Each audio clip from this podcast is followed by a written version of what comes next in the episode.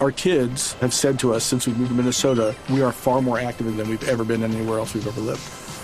Moving to Minnesota opened up a lot of doors for us. Just this overall sense of community, the values that, you know, Minnesotans have. It's a real accepting, loving community, especially with two young kids.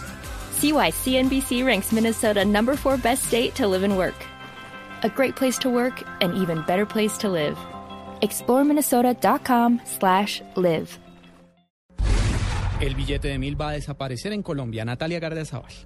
El Banco de la República dejó de producir el billete de mil pesos, según lo aseguró el gerente de la entidad, José Darío Uribe, quien además señaló que el banco lo reemplazó con la moneda de la misma denominación. Aseguró que la razón es que el papel tiene una vida útil de aproximadamente 18 meses, mientras que la moneda de 15 años. El gerente del Banco Central destacó que el billete de mil es el que más circula entre los colombianos y señaló que solo se recogen los billetes que estén completamente deteriorados. Finalmente se refirió a las falsificaciones de la moneda y señaló que la fuente de producción de moneda falsa ya fue eliminada y recordó que la las proporciones de falsificación en el país son mínimas. Natalia Cardia al Blue Radio.